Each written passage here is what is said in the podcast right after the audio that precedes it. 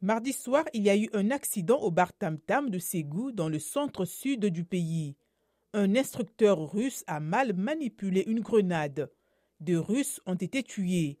Il y a eu aussi un civil mort, a déclaré un policier de la ville. Un élu local ajoute que deux soldats maliens sont également décédés.